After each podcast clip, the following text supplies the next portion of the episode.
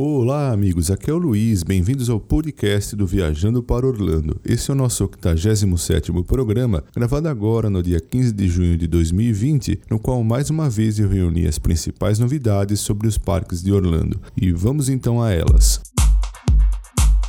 Eu vou começar informando que a Major League Soccer retornará à sua 25ª temporada no Walt Disney World Resort, sediando o MLS Is Back Tournament no ESPN Wide World of Sports Complex de 8 de julho a 11 de agosto. O torneio exclusivo incluirá todos os 26 clubes competindo em uma programação contínua que acontece quase todos os dias. Os jogos contarão na classificação da temporada regular de 2020 e o vencedor do torneio também ganhará uma vaga na Scotiabank CONCACAF Champions League de 2021. O evento, que será realizado sem a presença de espectadores, ocorrerá com ênfase na saúde e segurança de todos os jogadores, treinadores, equipe e membros do elenco. Os jogadores e a equipe da MLS seguirão protocolos médicos específicos, incluindo testes regulares durante todo o torneio.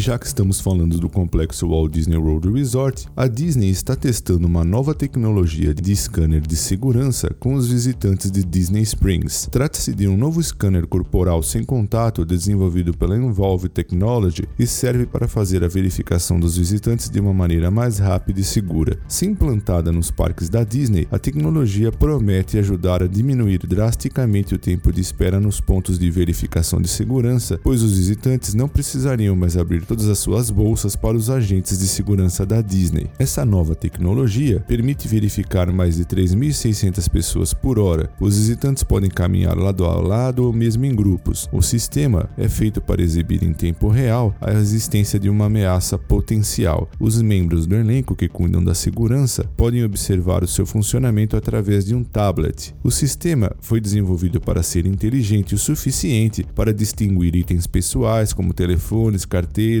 e o novo scanner também pode verificar a temperatura dos convidados enquanto eles caminham. Se os testes que estão sendo realizados em Disney Springs forem bem sucedidos, é possível que o sistema seja implantado em todos os parques temáticos da Disney nos Estados Unidos.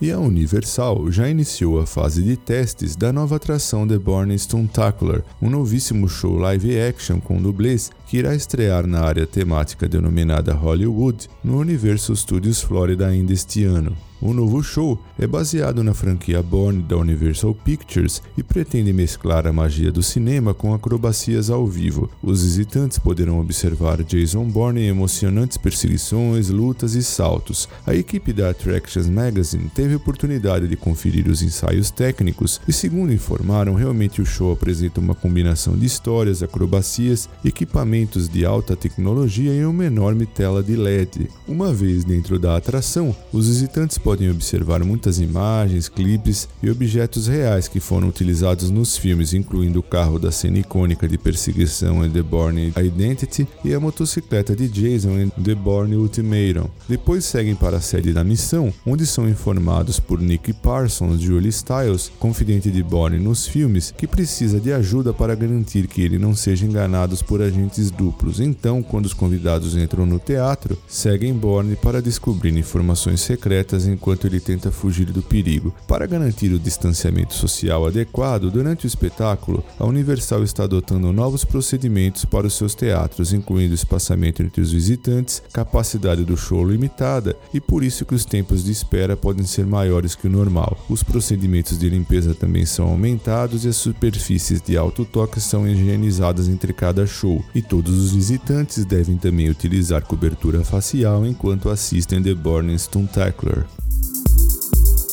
E na sexta-feira passada, dia 12 de junho, foi a vez do Parque SeaWorld de Orlando reabrir e muitos visitantes que compareceram puderam contar com uma sinalização clara para o distanciamento social, filas pequenas, mas um aplicativo que, embora atualizado, segundo a equipe da Attractions Magazine, não funcionou a contento. Segundo eles, logo ao chegar no parque, os visitantes são obrigados a se submeterem ao procedimento de verificação de temperatura, o mesmo utilizado pela Universal e pela Disney, e segundo relatado, trata-se de um processo simples e bem organizado. Ultrapassada essa etapa, todos seguem para um ponto de verificação de segurança, que também foi alterado para atender a necessidade de distanciamento social. Ao entrar no parque, a equipe do Attractions Magazine observou que muitas atrações, como por exemplo a montanha-russa Manta, não estavam em funcionamento e assim permaneceram por horas. E outra coisa que chamou a atenção deles é que muitos visitantes, muitos convidados não acataram a orientação para utilizar máscaras ou mesmo observaram corretamente o distanciamento social. Em que pese a ampla sinalização, segundo a equipe da Attractions Magazine, o SeaWorld Orlando pecou por não aplicar devidamente as regras, já que a boa sinalização não substitui a fiscalização para que as regras sejam observadas. Eles também relataram que durante uma apresentação do espetáculo Sea Lion High The New Class, aproximadamente 40% dos presentes retiraram as suas máscaras tão logo o show começou. Todavia, o distanciamento social foi observado, já que nos assentos havia marcação para o distanciamento social. No SeaWorld Orlando, é permitido que os visitantes retirem as suas máscaras para comer, beber e fumar, mas apenas em áreas designadas.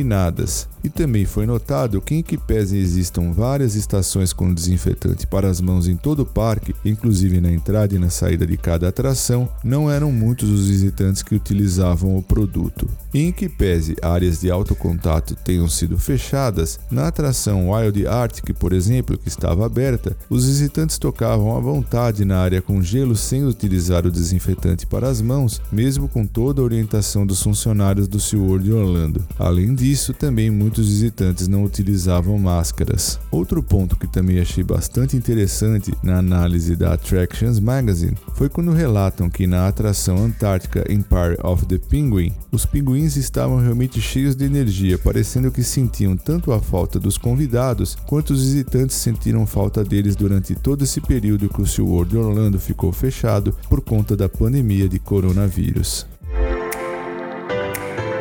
Bom, pessoal, eram essas as novidades que eu separei para esse programa. Muito obrigado por prestigiarem o podcast do VPO. E antes de encerrar, mais uma vez eu agradeço a todos os nossos patrocinadores, a empresa Orlando Tickets Online, Macrobaby e The Paula Realty USA. Muito obrigado pela audiência, um forte abraço a todos e até o nosso próximo programa.